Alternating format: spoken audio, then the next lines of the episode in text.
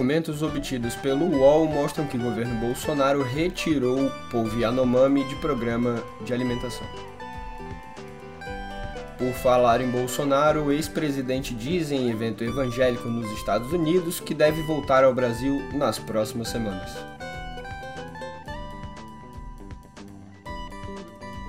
Segundo dados do INPE, a Amazônia teve 61% na redução de desmatamento em janeiro de 2023. Muito bom dia, muito boa tarde ou muito boa noite a todos vocês que mais uma vez estão aqui conosco. Eu sou Olavo Davi e tem muita atualização sobre o passado. Posso te contar tudo rapidinho no pé do ouvido?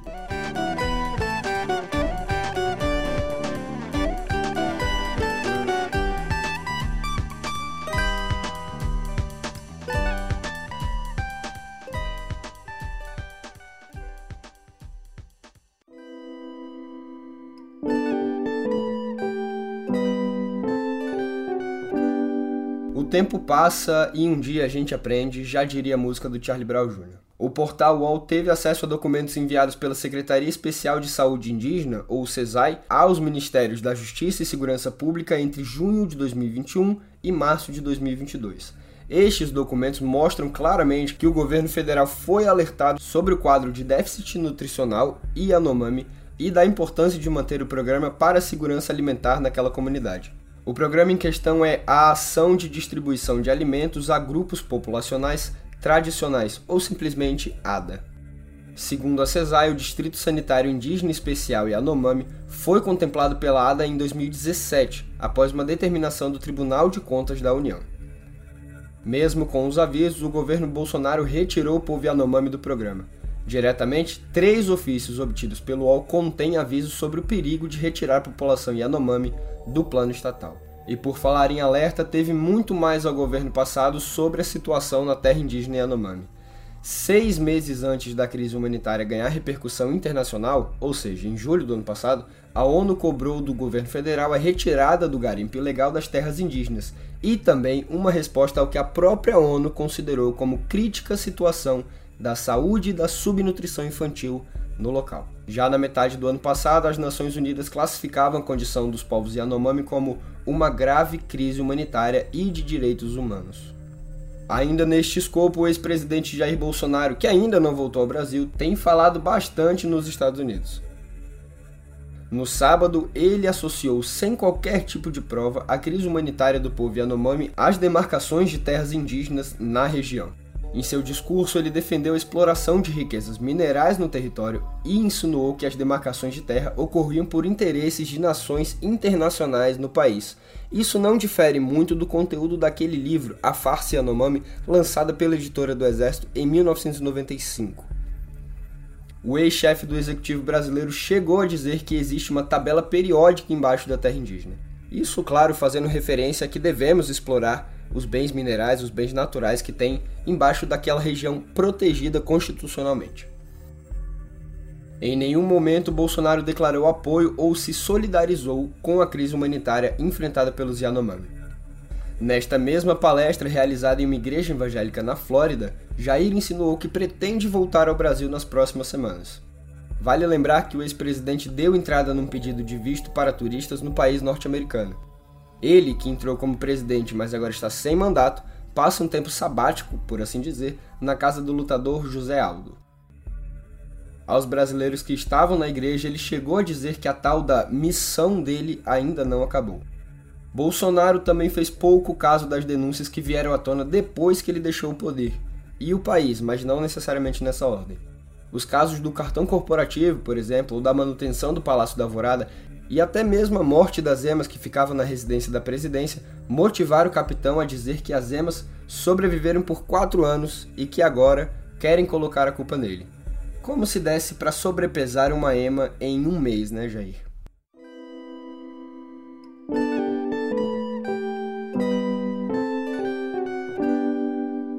E enquanto não se definem os destinos do ex-presidente, que tem uns 51 imóveis para administrar aqui no Brasil, o senador Flávio Bolsonaro, filho dele, afirmou que prender o pai seria uma burrice. Na verdade, dentro de um julgamento justo, seria mais cumprir a lei mesmo. Bom, Flávio ensinou que só Deus saberia das consequências de uma eventual prisão do ex-presidente. O senador também afirmou que é natural que o pai queira voltar à presidência em 2026, mas que a direita, ou ao menos a direita que eles representam, estará muito bem representada por alguém próximo.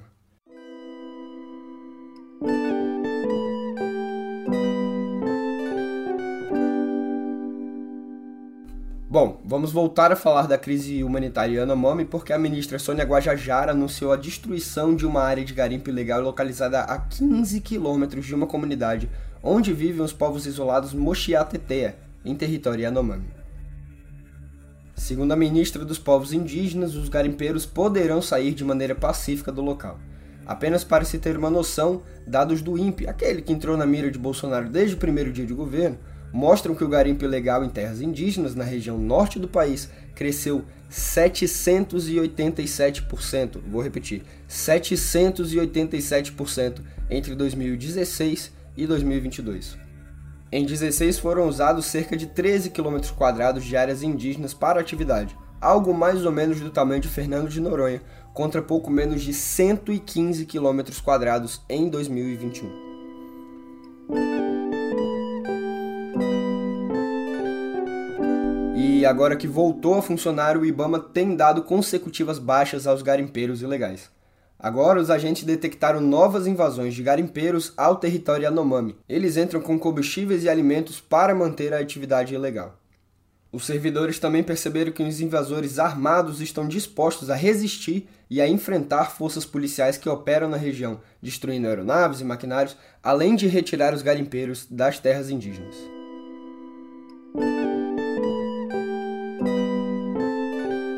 Por falar em Amazônia, o mesmo INPE que citamos há pouco divulgou na sexta que houve redução de 61% no desmatamento da Amazônia em janeiro de 2023, comparado com o mesmo mês do ano passado. Foram destruídas 167 quilômetros quadrados de áreas verdes no mês passado, ante os 430 quilômetros quadrados em janeiro de 2022. Esse é o quarto janeiro com menor desmatamento da série histórica, iniciada em 2015. É também um dos primeiros relatórios sobre desmatamento do novo governo, o governo Lula.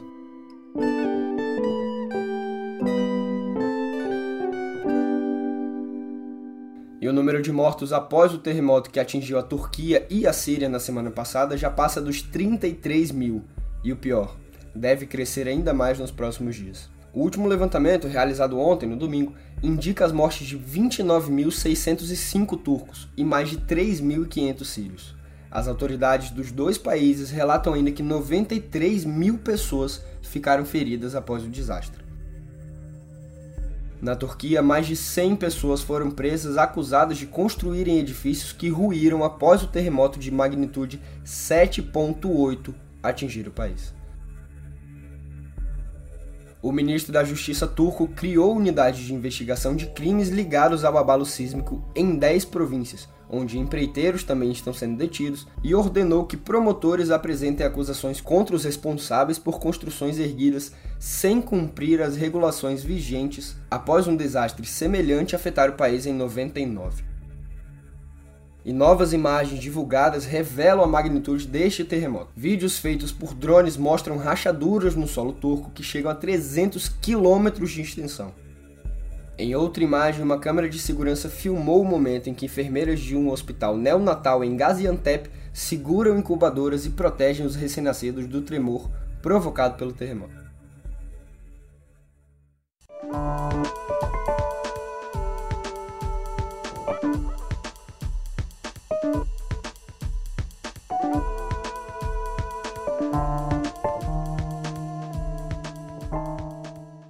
Depois da eleição a gente não teve nada de tranquilidade aqui no Brasil, né?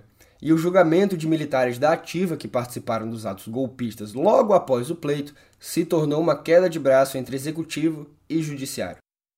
O ministro Alexandre de Moraes, relator dos processos envolvendo as ações antidemocráticas, quer manter todas as ações na Suprema Corte, independentemente da condição dos réus. Já o governo, a princípio, prefere que os fardados sejam julgados pela Justiça Militar, o que seria uma forma de melhorar as relações do presidente Lula com as Forças Armadas. O tema também divide juristas. Para alguns, não basta que o réu seja militar para o caso ir para a justiça especializada. Seria necessário que o crime também fosse tipificado como crime militar.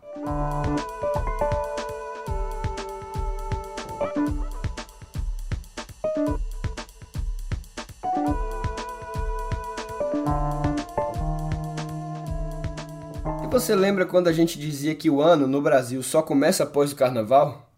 Pois é.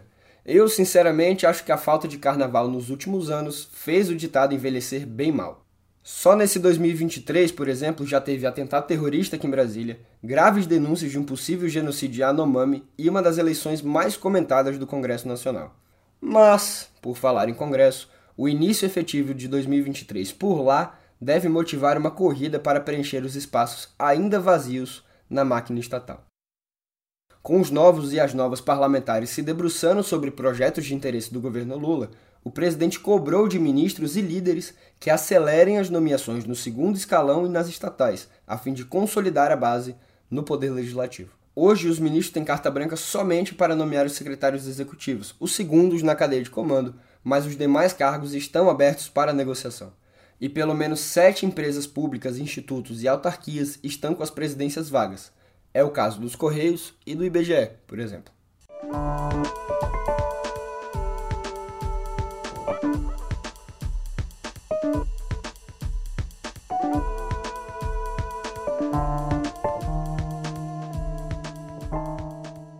Por falar da pauta do Congresso, a reforma tributária pretendida pelo governo federal já está mexendo com os brios de muita gente. O agronegócio, por exemplo, está acuado com os caminhos da proposta, ou pelo menos dos desenhos da proposta. Novo líder da bancada ruralista, o deputado Pedro Lupion, do PP paranaense, declarou que essa conta, no caso, a cadeia tributária do país, não pode ser paga pelo agro.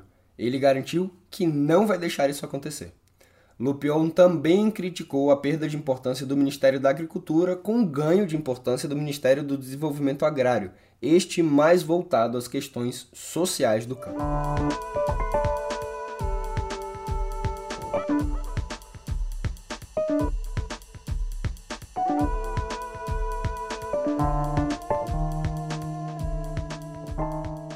E faleceu ontem em São Paulo, aos 83 anos, Amazonino Mendes, ex-governador do Amazonas. Amazonino, que estava no Cidadania, governou o estado por quatro vezes e chegou a disputar a eleição em 2022, mas já com a saúde bem debilitada. Ele ficou em terceiro lugar, atrás de Eduardo Braga e Wilson Lima, que foi eleito em segundo turno. Mendes também foi prefeito de Manaus por três mandatos e senador por oito anos. Ele foi internado em novembro com um quadro de diverticulite e pneumonia. Liberado pouco depois, ele voltou à internação no dia de Natal, 25 de dezembro, e não saiu mais.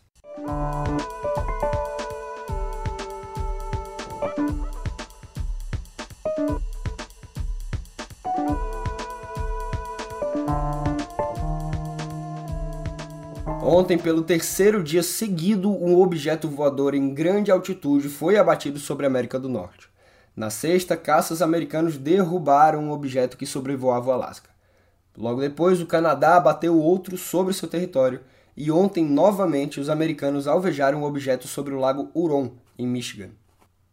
Engraçado que os possíveis extraterrestres só vêm na América do Norte. A gente tem a Chapada dos Veadeiros, que é uma coisa altamente ufóloga, e eles nunca vieram aqui, ou pelo menos nunca nos deixaram ver por aqui.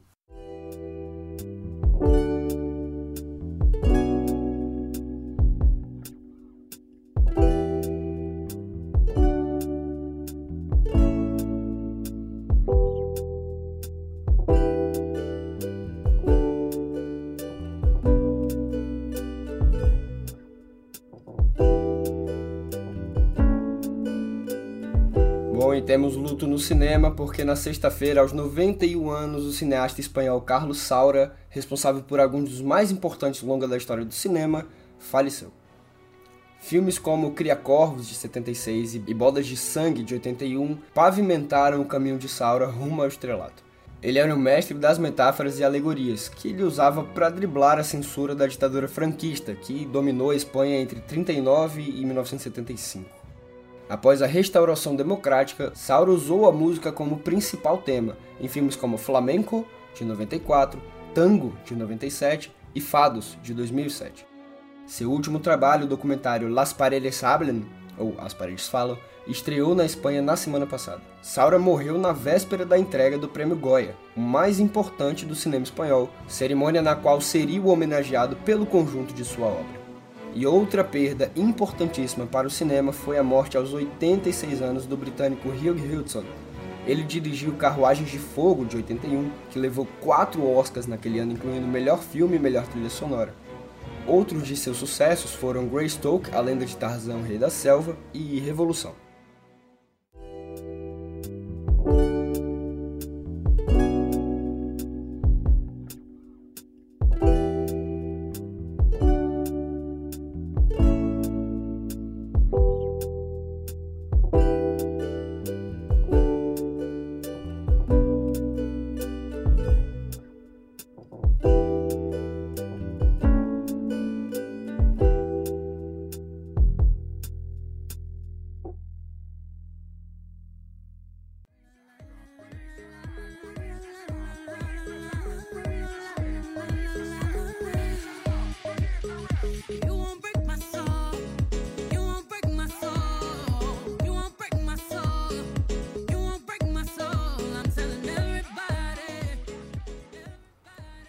Nada como um dia após o outro dia. Esnobada, escanteada no Grammy, a Beyoncé, a fantástica Beyoncé, levou neste fim de semana as estatuetas Brit Awards como Artista Internacional do Ano e Música Internacional do Ano com Break My Soul, essa que vocês ouvem ao fundo. Mas a noite foi mesmo do britânico Harry Styles, que estava jogando em casa, né, já que o Brit Awards é britânico. Ele foi escolhido como artista do ano e teve o álbum Harry's House, o seu mais recente lançamento, premiado como álbum do ano. Esse mesmo disco também levou o Grammy como melhor pop, R&B e música do ano por As It Was. A pronúncia tá em dia até, né?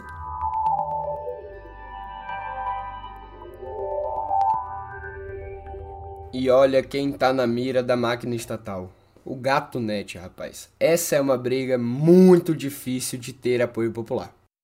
Depois de apreender 1 milhão e 400 mil aparelhos de acesso clandestino a aplicativos de TV e anunciar que vai desligar cerca de 5 milhões de gatonets em uso, a Anatel, a Agência Nacional de Telecomunicações, mira, agora, a venda desses produtos por comércio eletrônico. Os sites de venda de produtos estão repletos desse tipo de aparelho e basta olhar na Shopee, no Wish, no AliExpress, qualquer coisa que venda produto importado para ver que realmente a oferta é gigantesca. A operação para a Anatel, porém, é complexa, já que alguns modelos de equipamentos são permitidos e homologados pela agência. Outros, não homologados, são vendidos como se fossem.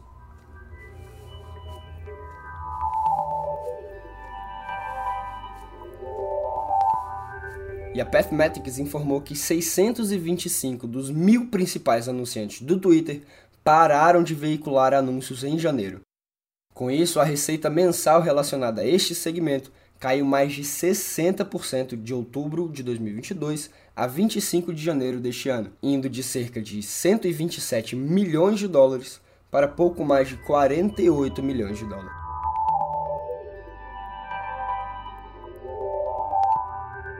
E o CEO do Twitter, o bilhardário Elon Musk, voltou a twittar sobre a remoção do selo azul de contas verificadas no passado. O CEO garantiu que removerá todas as marcas de checagem de perfis do passado porque, segundo ele, tais contas seriam as verdadeiras corruptas. Ele nem se deu ao trabalho de explicar o motivo de chamá-las assim. E o próprio Musk, inclusive, foi um dos verificados antes de comprar a plataforma. Não, não dá para entender.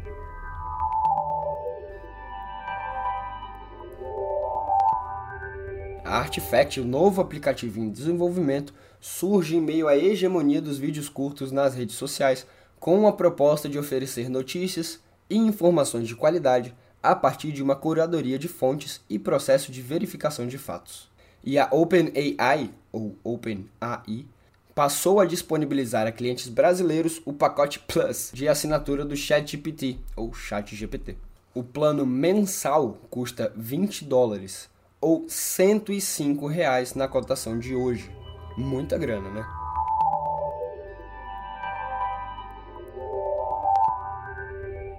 E é claro, a gente volta a falar dos passaralhos no mundo da tecnologia. O Yahoo anunciou demissão em massa. Cerca de 20% de sua força de trabalho global, que é mais ou menos de 1.600 pessoas, será dispensada até o final do ano. Mil pessoas estão sendo demitidas já esta semana, incluindo brasileiros, com algumas operações no país sendo encerradas. Enquanto isso, a Meta, dona do Facebook e do Instagram, atrasou a definição de orçamentos para algumas de suas equipes e deve fazer uma nova rodada de demissões em breve.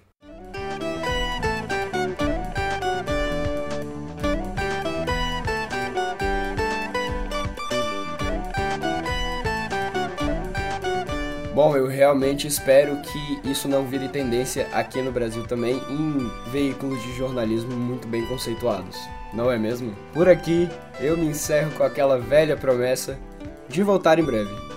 Até!